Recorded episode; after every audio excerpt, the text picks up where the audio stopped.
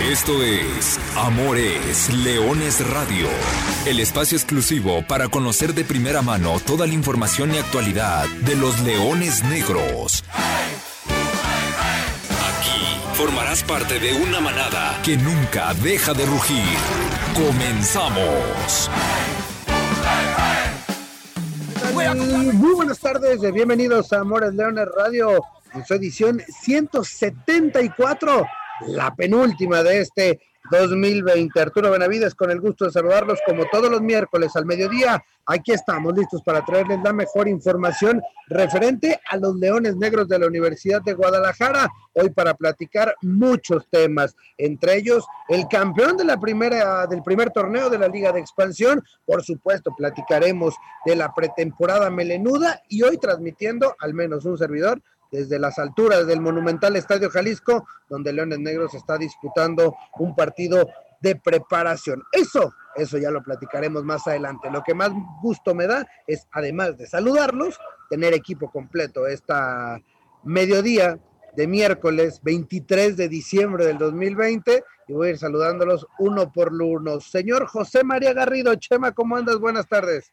Bien, todo muy bien, muy bien, con, con mucho gusto, este, aquí al pendiente del, del partido. Así que bueno, pues eh, en virtud de ello, sin duda que se espera que el equipo siga por buen camino esta preparación y desde luego también a la, espera de noticias, ¿no? Eh, si bien es cierto que ya se había aclarado por parte del capitán Dávalos que no habría incorporaciones, eh, no sé si se vayan a dar más movimientos en el, en el plantel o, o qué más puede ocurrir. Bueno, todo eso lo estaremos platicando, ¿no? Ricardo Sotelo, ¿cómo andas? Buenas tardes. ¿Qué pasa, Artur, jefacho? ¿Todo bien? A la espera de, que termine ya este partido. Nada más dinos en qué minuto va Benavides y de qué no, Mira, les cuento rápidamente. El día de hoy se realiza un, una especie de mini cuadrangular amistoso entre cuatro equipos, ¿no? Leones Negros, Necaxa, Cholos de Tijuana y Tapatío. Abrieron las hostilidades Necaxa contra Leones Negros, 45 minutos. Eh, después Necaxa enfrentó a Cholos de Tijuana. En este momento Tijuana está enfrentando al Tapatío y cerrará, eh, pues cuando estemos terminando este programa, eh, Tapatío contra Leones Negros. Es decir, son cuatro encuentros o cuatro mini encuentros de 45 minutos entre cuatro equipos. Cada uno jugará 90 minutos a lo largo de esta mañana, que ya es tradicional, 23 de diciembre, con actividad de fútbol. Entonces, ahorita estamos en el minuto, debe andar con el minuto 9-10 del partido entre Cholos y Tapatío. Está bueno, va 1-1 momentáneamente.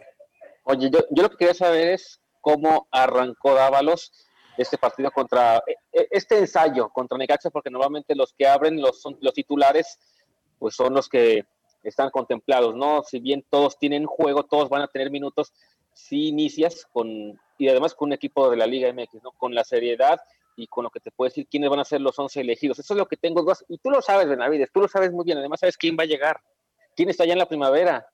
En la primavera hoy todavía no hay nadie, porque todos estamos acá en el Estadio Jalisco y en un ratito más, no comas ansias, te cuento cuál fue el once inicial de los Leones Negros en el partido de hace rato, con algunas, no, hay novedades, ¿eh? como bien lo decía Chema Garrido, ya nos habíamos avisado, ya lo sabemos, que, que no habrá caras nuevas en este plantel, o al menos no de fuera.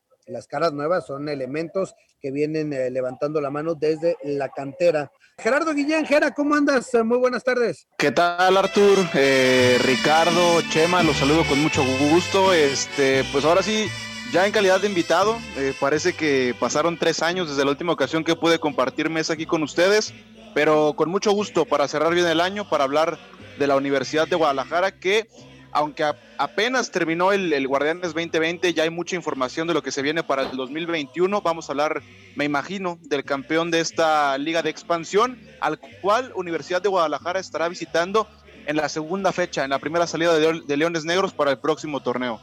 Así es, ya también se dio a conocer, por cierto, el calendario. Y con eso, si les parece, arrancamos este programa para entrar en tema de la final de la Liga de Expansión. Se puso emocionante, ¿no? Al final el partido de vuelta, increíblemente Atlante no ganó, no perdió ninguno de sus partidos de liguilla, todos los empató. El partido de ida en el Estadio Tamaulipas empata un gol y el partido de vuelta eh, se fue a, tiempos extras, en tiempos extras Atlante marca el 2 por 1, parecía que, ahí se acababa todo, e increíblemente la Jaiba Brava, eh, primero con un gol en pelota parada y después con un penal, ¡Eh, Chema! Se me hace que otra vez esos penales a favor de la Jaiba. Bueno, el Tampico Madero se coronó campeón en el Estadio Ciudad de los Deportes en la capital del país, le arrancó al Atlante el título en su regreso a la Ciudad de México, y, y la Jaiba es campeón esta Jaiba está bendita, ¿no? Penal dudoso contra Celaya. Penal dudoso contra el Atlante. Híjole. Oye, y además, eh, una Jaiba que increíblemente en, cuartos de final debió irse eliminado por el penal que, tuvo Tapatío, eh, también sobre el final del partido, que, lo fallan y, después en tanda de penales logran avanzar del repechaje a cuartos de final y, y, así, y se echaron al uno y al dos, digo, en esa parte pues el título merecido para, para el equipo de, que dirige Gerardo Espinosa. Sí, sin duda. Eh, ahora, eh, hablábamos de, que sí, tuvo mucha suerte eh, la Jaiba, ¿no? En, cuanto a, este, a la sanción de estos penales, pero lo que le tocó hacer al equipo dentro de la cancha me parece que lo cumplió en la final. Sin duda un juego que me parece que todos vamos a coincidir, un juego en el que vino de menos a más en cuanto a emociones un primer tiempo muy, muy malo, muy, muy malo, hay que decirlo como tal, Arturo. Y en el segundo tiempo se incrementaron las ocasiones, se incrementó la construcción de juego, se elevaron las, las emociones, se puso en ventaja Atlante, después en, instantes lo iguala a la Jaiba, nos vamos a tiempo extra, se vuelve a ir adelante el Atlante, otra vez reacciona la Jaiba y viene la, la voltereta, ¿no? haciéndole daño como, como este equipo le hizo daño a muchos de sus rivales, Arturo, un equipo muy rápido por los costados, con gente habilidosa también, pero con experiencia de ataque. Si me, apuras, eh, Artur, en el, en el 2 a 2, según yo, él fuera de lugar, cuando, le, cuando, cuando filtran la pelota para Tony López y este puntea para que cierre por, por el lado derecho el ruso, si, si, me apuras, había offside, pero bueno, de las, de las cuestiones que no se pueden evaluar en este circuito de expansión MX, porque lo sabemos, no se aplica el video arbitraje, pero eh, a final de cuentas es una jugada muy brava. Y en jugadas muy bravas es como se marca la diferencia y fue como se escribió el título para, para la Jaiba, que ya, ya empezó a reforzarse, Artur. Además. Ya, exactamente, nada más falta que se haga oficial la llegada de Joao Malek, te iba a preguntar, porque vi tu tweet acerca de ese tema. ¿Es real? claro, lo tengo confirmado de gente de allá, sí, sí, sí. Pues como que el, como que el grupo le gusta ese tipo de jugadores, ¿no? Medio. Mira, Artur, a, final de cuentas es un activo de ellos. Bien podrían darlo de baja y lavarse las manos, o ponerlo a jugar, tratar de reactivarlo y tratar de sacarle también algo de beneficio económico. Y no perderle. Es que ese es el punto, ese es el punto más importante. Sí, es cierto, este, yo, yo soy de los que, perdón Arturo si, me meto en, una, en un tema que no corresponde a este programa, pero yo soy de los que, cree que el Grupo Orlegui eh, se maneja con dos caras, ¿no? Una, una es la del famoso ganar sirviendo y, toda esta filosofía, y, otra es cosas como esta, cosas como matar el ascenso, ¿no? Que, que ellos mismos lo promovieron. Oye, por cierto, antes de ir a la primera pausa hablando de este grupo, pues eh, ya nada más les faltarán 115 millones, ¿no? Pero, qué contradicciones, ¿no? hoy el equipo de Tampico Madero pudiera tener medio boleto para, para regresar a primera división. Un aplauso. Pero ellos mismos dijeron, no lo queremos. Pues bueno, Ricardo Sotelo, la final de la Liga de Expansión, la Jaiba Brava es el primer campeón. ¿Cómo lo viste? Más allá de lo que dijo ahorita el jefacho, Chema, con lo que yo coincido también, yo vi el partido el domingo, digno campeón, pero les voy a decir algo, no lo ganó la Jaiba, lo perdió el Atlante Vena. El Atlante tuvo todo, todo para ser campeón. Yo de repente no me explico todavía cómo no se puede dar el manejo de un partido cuando es una final, cuando te juegas, deja tú el medio boleto que no existe, ese premio económico, la copa que tú quieras. No sé qué le pasó yo a los potros cuando yo pensé que iban el 2 a 1, yo dije, va el 3 a 1 y se acabó esto. Atlante, Atlante es campeón, me parece que tenía todo, y dejó vivir a un equipo que tiene jugadores, la mayoría de ellos que tuvieron un paso efímero en primera división, que le pertenecen al grupo Orlegui, que estuvieron en Atlas, muchos de ellos, inclusive el mismo técnico que merece también todo mi reconocimiento. Y me parece que estuvo la clave en saber aprovechar esos, esos momentos y que Atlante no supo matar a un rival cuando tuvo la posibilidad. No sé qué opine Gera también de eso, pero yo coincido que, Atlante, Atlante perdió. Sí, yo quiero apuntar precisamente lo mismo que menciona Ricardo. A mí me parece que, que Atlante tenía el escenario puesto para, para alzar la copa, más allá de, de que te dé o no eh, mucho premio pero lo, cerrabas en casa, tenías, eh, por lo menos en, en, el despliegue futbolístico, creo que lo había hecho mejor Atlante en la liguilla a lo largo del torneo, tenía un DT más experimentado con Mario García, eh, lo iniciaste ganando, eh, te lo empatan en los últimos minutos, en, el, en, la, en, el, en la prórroga terminas regalando un penal. Y bueno, a final de cuentas, Tampico Madero es justo vencedor porque termina aprovechando no solamente en esta serie, termina aprovechando eh, todos los puntos que tuvo a favor a lo largo de la liguilla, ¿no? También contra e, en semifinales con el tema muy llamativo del penal, pero lo termina haciendo eh, válido, termina echando, me parece que a, los dos equipos más protagonistas.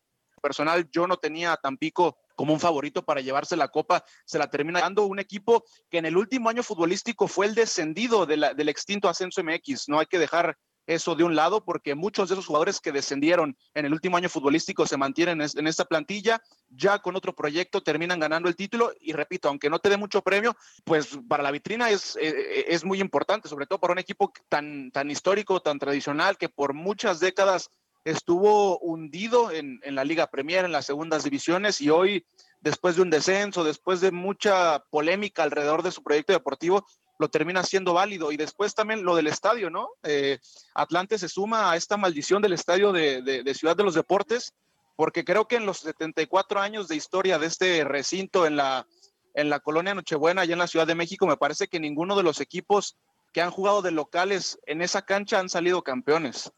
Vaya, ese e, e, es un buen dato. Oye, para cerrar el tema de, la Jaiba, pues simplemente echando mano, obviamente, de, las dos canteras, dos equipos de primera división cero canteranos en su equipo titular. Joel García, guardameta, canterano de Santos, eh, Santos y Atlas, obviamente. Y, sus mayores llamando la atención, ¿no? La, línea defensiva con César Bernal, con Manzanares, con Gadi Aguirre, con Diego de Buena en el medio campo que termina marcando el gol, el gol del título y con Tony López adelante. Y los menores, bueno, conocidos de este fútbol tapatío, Rivaldo, Ávila, Joel Pérez, eh, que son canteranos de, los rojinegros del Atlas, y ese fue el 11 ideal, eh, el 11, perdón, con el que la Jaiba Brava se corona campeón, repetimos, sin ningún canterano, al menos en, eh, formado en, Tampico, ¿no? eso es viniendo a colación con lo que veíamos la semana pasada. Pues ahí está, el título, el premio, el trofeo, muy bonito, eso sí. Entonces, pues bueno. ¿Qué, ¿qué, pensará el futbolista, Artur? Tú que estás más cerca de hoy, hoy por hoy de, de un jugador, de un futbolista que pertenece a esta categoría, ¿qué pensará el jugador de decir, ok, gané? Y, o sea, a ver, para cualquier deportista, el éxito y ser el número uno ya es una diferencia, ya es un, un, indicativo de que algo hiciste bien y encuentras tu premio. Pero en este circuito en concreto, ¿no? Y lo hemos venido hablando desde que se abrió este debate y desde que eh, vamos, no es, nuevo esto y, me parece que seguiremos hablando de ello mucho tiempo, pero a ver, ya ganó tu equipo y tú como jugador ganaste y... Sí, si, no te abren la puerta, o sea, si a estos jugadores que, mencionábamos no, no, le abren la puerta en primera división, pues aquí seguirán, ¿no? Y, seguirán no sé cuántos años más o hasta que la carrera les dé o hasta que se conviertan en mayores flotando y no te pueda. No sé. Te voy a decir una cosa, los mayores sí hicieron diferencia, ¿eh? Eh, Diego de Buen me parece que reventó la liga. Diego de Buen no está para esta liga. Él está para competir en, Liga MX. Tony López, ¿por qué no pelear, volver a, volver a pelear por un, por un equipo, qué sé yo, un Puebla, Puebla que acaba de fichar este a, Memo Martínez?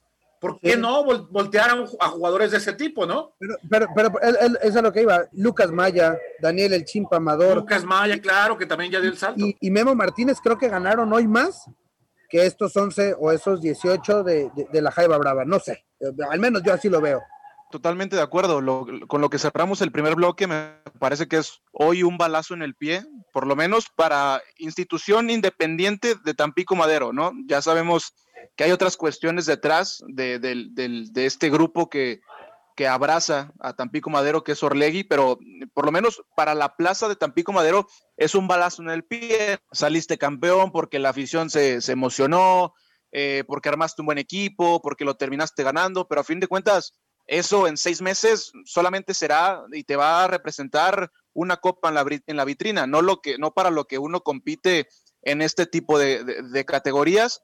Y, para este tipo de equipos también, más allá de ser campeones, el, objetivo principal es que la matriz, llámese Atlas, llámese Santos, te volteen a ver, ¿no? Eh, yo veía a, Gerardo Espinosa al término del partido allá en, Ciudad de los Deportes y decía, creo que les vamos a quedar mal a los jugadores si por lo menos, este, si no llevamos a primera división, por lo menos a tres o cuatro elementos. Entonces, para eso juegan este tipo de equipos. O sea, e, ellos, incluso antes con la puerta del ascenso abierto, me parece que este tipo de equipos, parte de las multipropiedades, ese era su torneo aparte, ¿no? Hacer un buen torneo individual y quizá que te llevaran a la primera división con alguno de los equipos matrices. Pero bueno, es un balazo en el pie, así está el fútbol mexicano y así vamos a tener que jugar por lo menos otros tres, cuatro años.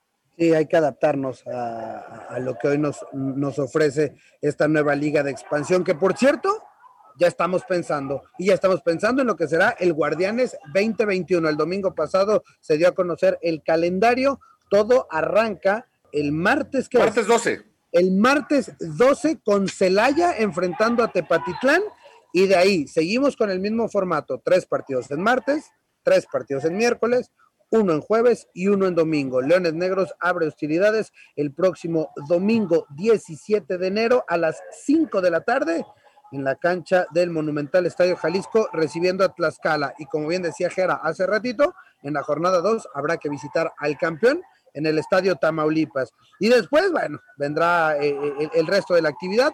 Por ahí a Leones Negros se, se le acomodó el calendario un mes completito, desde el 24 de febrero hasta el 24 de marzo, no tendrá que salir de la ciudad y jugará cuatro partidos consecutivos aquí en Guadalajara, uno de ellos de visitante en el Estadio Akron ante las Chivas y después en el cierre del torneo que, tendrá dos salidas de manera consecutiva. Ya está el calendario, ya está el torneo, ya están los planteles. Nosotros vamos a la segunda pausa y de regreso, Chema, ya tengo aquí a Willy para que te cuente todos los detalles de estos Leones Negros de cara al Guardianes 2021. Volvemos. Todavía hay mucha información, regalos y sorpresas. Aquí en Amores Leones Radio a ver, eh, hay que ya empezar a pensar en el eh, Guardianes 2021. Y hoy estamos transmitiendo desde el Estadio Jalisco porque León Negro está jugando eh, su segundo partido amistoso. ha sido una pretemporada extraña, igual que, la de hace unos meses, por, por todas las cuestiones ya conocidas. El primer amistoso fue el viernes antepasado, 11 de diciembre. Leones Negros viajó a Mazatlán para enfrentar a Cholos de Tijuana se ganó el primer tiempo, 1 por 0, gol del Tepa González, eh, ya en el duelo de suplentes lo ganó Cholos, 1-1, podemos decir que fue el acumulado. Después, el martes 15, el equipo de Liga Premier, con algunos refuerzos, con algunas incrustaciones de jugadores que ya entrenan de lleno con el primer equipo, fueron a jugar contra Atlas, ¿no? Allá las instalaciones de Palomas, y Atlas les ganó 3-1 el primer tiempo, el gol fue por cierto de Nacho Reyes, quien ya debutó con el primer equipo, y 3 por 0 en el, en el segundo tiempo. Y luego, el, ¿qué fue? El sábado pasado, el viernes pasado, en la primavera, hubo una especie de interescuadras entre Leones Negros, Leones Negros Premier, la segunda división en cuanto a los partidos. Y hoy, bueno, también otra especie de, de amistoso, eh, este cuadrangular que ya les platicaba, entre Cholos de Tijuana, que le ganó 2 por 1 a Necaxa, que acaba de empatar con Tapatío a un gol, que todas las hostilidades las abrió Leones Negros al empatar 0-0 con Necaxa, y que en unos instantes más estará empezando el último tiempo de este, de este cuadrangular amistoso entre Tapatío y Leones Negros, el segundo equipo. Ricardo Sotelo me preguntaba la alineación de Leones Negros en este primer compromiso. A ver, se las cuento. Salim Hernández, Rodrigo Godínez, Arturo Ortiz, Paul Bellón, Kevin Pita, ojo, lateral izquierdo, Romario Hernández, Ángel Abraham Hernández, el ahora comprometido señor Chepa, hay que decirle, Gilton Díaz, André Andrade por las bandas, Carlos Baltasar, que por cierto se aventó un partidazo, Chema, para que enfrentando a Necaxa en el primer tiempo. Para que se decida, ¿no? Ya, ves que tú decías hace unas semanas que, estaba el rumor fuerte. Bueno, pues hoy les dio un, dio toque, ¿eh? dio toque y adelante, bueno, Carlitos Baltasar junto con José de Jesús El Tepa González. Esa fue la alineación de los Leones Negros. Aquí tengo al analista, al señor Willy de Alba, quien Chema te va a ayudar sobre todo con esas cuestiones más finas del fútbol, que tú ya estás muy metido en esa situación. Señor Willy de Alba, ¿cómo andas? ¿Qué tal? ¿Cómo están? Buenas tardes a todos. Willy, ¿qué conclusiones? Eh, se, ha hablado mucho de, lo, que representa. A ver, yo quisiera conocer tu opinión desde el punto de vista de, que, tiene la inteligencia deportiva lo hablábamos en este espacio, eh, Arthur, te acordarás, cuando, cuando los clubes, cuando a nivel mundial, a nivel global, los equipos se quedan en una situación como la que se vive hoy en el mundo, estarás de acuerdo que hay que ver más fútbol. Y hay equipos para, para tratar de encontrar lo que, lo que puedas necesitar para tu plantilla en ligas que habitualmente no, no se les da mucha importancia o que a veces se les desprecia, como en este caso puede ser la, la expansión MX. ¿Tú qué perspectiva tienes de que haya clubes que sí han puesto en práctica esta situación y que lo que hablábamos con Arturo la semana pasada y la antepasada, Leones Negros ha sido en los últimos años el principal semillero de futbolistas para, para la Liga MX, ¿no? Con todos los jugadores que ya, ya conocemos y los nombres que hemos visto pasar. Es correcto, Chema. Fíjate que hace, hace un momento estaba platicando ahí con la More. Ya sabes que él también ya se, se integró al área de inteligencia deportiva ahí en Chivas y hablamos al respecto de que lo importante que era para Chivas, en este caso, tener un equipo de expansión donde pudiera tener más este, cercanos a sus jugadores, o sea, tenía más de 52 jugadores repartidos en todo, en todo México, y realmente para darles un seguimiento, pues no, no, no es lo mismo que tener el equipo en casa, ¿no? Verlos día a día entrenar y ver cómo va su evolución de ellos, sobre todo los más destacados. Entonces yo creo que esta, esta liga de expansión, que al principio fue muy este, despreciada, este, creo que está tomando un rumbo importante. Eh, cabe destacar que, bueno, yo creo que la, sal y la pimienta que le hace falta, pues es que haya ascenso, porque eso le daría un plus y un, nivel competitivo más alto para que los chavos se, se foguearan aún más, ¿no? No es lo mismo marcar a un chavo de tu misma edad, de 20 años, 22, 23 años, que, que, que marcar ya gente con experiencia, ¿no? Este, eso, eso es lo que le hace falta a esto, para que la liga también tenga también este poder eh, económico de, poder invertir un poquito más en jugadores extranjeros, en lo que tú quieras y gustes, ¿no? Pero, pero para los equipos que tienen equipo, este, permanencia pues en la Liga MX, tener una en, expansión, creo que eh, van a empezar a voltear más, más los ojos a, a, tener esa oportunidad, porque el Chivas, digo, es uno de los que, que estoy viendo que, que, le, que le está beneficiando bastante. ¿Y, qué perspectiva, Willy, desde tu, desde tu visión, desde eh, tu perspectiva siempre más analítica, un ojo más agudo que, que revisa, que está pendiente no solo del equipo, sino de, la liga, ¿qué panorama le ves eh, al, al, torneo, principalmente para Leones Negros para la próxima campaña, Willy? Va a ser un torneo, bueno, difícil porque hay que recordar, como ustedes han, dicho, yo creo, en otros programas, que somos de, los equipos, aunque soy un poquito medio trillado eso, pues somos de los equipos que, que, han generado jugadores para primera división. ¿Sí me explico? Entonces, este, cuando al revés, hay equipos de primera división que están generando jugadores para, la, expansión, ¿no? O sea, los mandan a jugar este, a este torneo y nosotros al revés, estamos aventando jugadores. Entonces, se habla, de, un buen trabajo de nosotros, pero el, trabajar con cantera, y el, trabajar con muchachos, bueno, te ves limitado en ganar partidos, ¿no? Es muy diferente, es más difícil lograr el objetivo. Si lo que tú quieres es amarrar un partido, bueno, vas a empezar a cerrar las puertas de los chavos, ¿no? Vas a empezar a amarrar partidos y vas a poder empezar a hacer un poquito de, estrategia que en, el, torneo, bueno, muchas veces te va a hacer falta, ¿no? Un puntito, dos puntitos para calificar, este, y, y ahí es lo que tienes que valorar, ¿no? En este caso, bueno, la institución lo tiene claro. La institución tiene claro que lo que, lo que queremos hacer es formar jugadores, estamos cumpliendo con el propósito de la liga, que es expansión, de, expansión, que es la, formación de jugadores, y por ese lado estamos bien. Por el otro lado, pues nos hace falta, ¿no? Concretar este, triunfos y, que esto se, se, culmine, pero se necesita mucha inversión.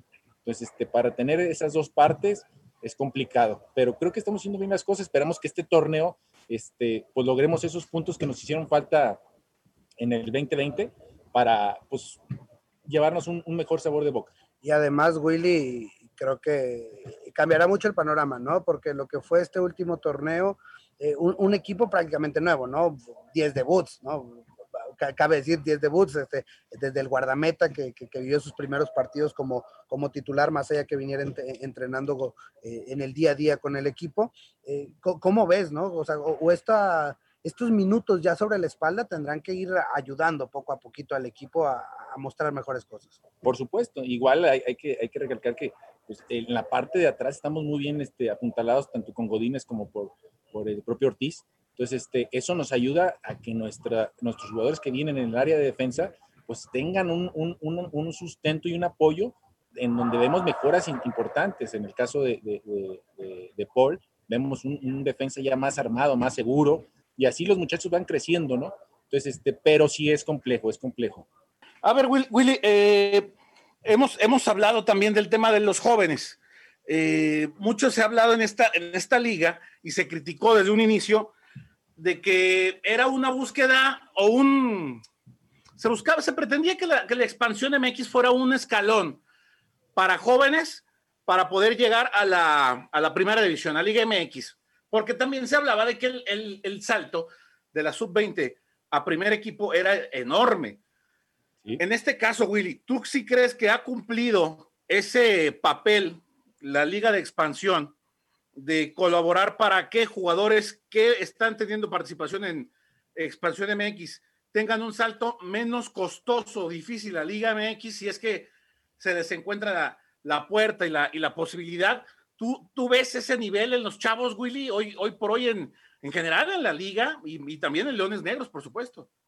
Mira, es muy pronto para tener una conclusión exacta. es un torneo en el que te digo, todos los equipos eh, primero tuvieron la, limitante económica de poder sustentar todo. O sea, fue, fue, fue algo muy atípico en el cual mucha proyección, mucho, no se podía saber. O sea, no teníamos la claridad de ver cómo iba a arrancar este torneo entonces fueron con pasos de plomo y, tratando de sacar el torneo muy dignamente. Entonces yo le veo un resultado muy positivo, muy positivo porque se demostró que, hay nivel, que hay nivel en, la liga. Este, para todos los equipos bajaron, o sea, se, modificaron los niveles, ¿no? Porque eh, ya los, objetivos ya eran otros. Yo creo que este torneo, este, este próximo torneo, va a ser importante para ya tomar una, una una medida, una, una, evaluación. O sea, el primer año ya va a ser, nos va a dar algo de, de, información como me lo estás pidiendo, pero yo siento que los, los, equipos de la Liga MX tienen que voltear más a ver esta, a, ver esta Liga de Expansión como un verdadero recurso, porque tú, tú lo dijiste muy claro. El salto de 20 al primer equipo, muchos jugadores se les empiezan a perder y a veces un, equipos como Chivas o como este, Pumas o que tienen la necesidad de, estar compitiendo por, los títulos, se, les limita. Entonces, o sea, la exigencia es mayor para ellos y, se les empiezan a cerrar las puertas a los jóvenes, ¿no? Última, eh, de mi parte, no sé si, espero no comprometerte, que nos pudieras decir tú, ¿a qué chavos hay que ponerle atención para el próximo torneo, Willy? Este, bueno, yo creo que en nuestro lateral izquierdo, Rábago, tiene todo, toda la madera y toda la pinta para poder estar en primera división. Es un chavo muy, muy, con muchas cualidades. Todavía va a dar un salto más de calidad, ¿lo ves? Y sí, porque con nosotros todavía sigue creciendo. O sea, todavía sigue creciendo. El muchacho tuvo la desgracia de que, le, que la enfermedad del COVID, el tema del lo, COVID. Limitó, lo limitó este, en poder participar. Aunque, aunque era sintomático, lo limitó en poder participar en muchos encuentros. Entonces, ese torneo no le ayudó pero ya el muchacho este, ya perdió ese miedo y al contrario ya empieza a, tener ese crecimiento. Entonces, este, yo, yo le pondría ahí un asterisco a, él, sobre todo a él. Pues bueno, ahí está. Entonces agradecemos a Willy de Alba, eh, Inteligencia Deportiva de Leones Negros. Gracias por estar con nosotros. Te dejamos porque hay que chambear. Un placer, gusto saludarlos, que estén bien. Ahí se quedaron algunos, algunos eh, temitas en, eh, en el alambre Jera con la plática con, con, con Willy de Alba. Pero, pero bueno, es, e, es, muy interesante ver luego otros puntos de vista, porque yo sé que de repente me empiezan a decir a mí, es que tú lo ves con ojos de amor, y empieza, pero bueno, e, e, es la realidad de, de, una institución que hoy apuesta a eso, ¿no? A, al sacar y a formar jugadores de la cantera y, los resultados están, están mostrando, gustará o no, pero ahí están los seis jugadores eh, colocados ya en primera división y, y, por qué no, en una de esas se, se nos va otro más. Este, nada más para, para, completar, porque estamos llegando prácticamente a la recta final del partido en estos momentos, para que estén pendientes de las redes sociales, de la página oficial de, de Leones Negros, eh, para culminar con el resultado que, del partido que se está disputando o de los 45 minutos últimos que se están disputando en este momento.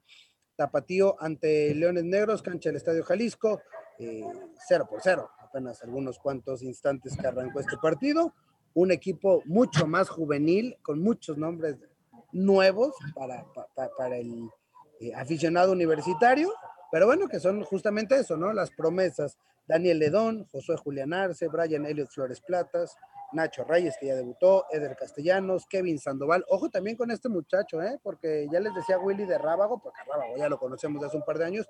Yo le voy a poner mi fichita al, posible debut más destacado o, o, a uno de los debuts que puedan llamar la atención en el próximo Guardianes 2021 puede ser este Kevin Sandoval, otro jugador de 17 años, nacido en Colima, hay que llamar la atención, está Dani García Guzmán en el centro del campo junto con Raúl Ramírez, eh, Raúl Huerta, la pulga por un costado, Román Íñiguez, otro que ya lo conocimos, y Jonathan Quintero es el segundo once de los Leones Negros en este, en este partido de preparación y con lo que prácticamente estamos llegando al final de este programa. Simplemente para desearle felices fiestas a usted, que la pase bien en compañía de su familia, estos días que se vienen sean de guardar, sean de celebrar, pero entendemos que es, tiene que ser, al menos en estas fechas, de una manera diferente, porque así lo obliga y así nos exige para que entonces sí, el próximo año podamos retornar a esa normalidad que nos robaron durante el grueso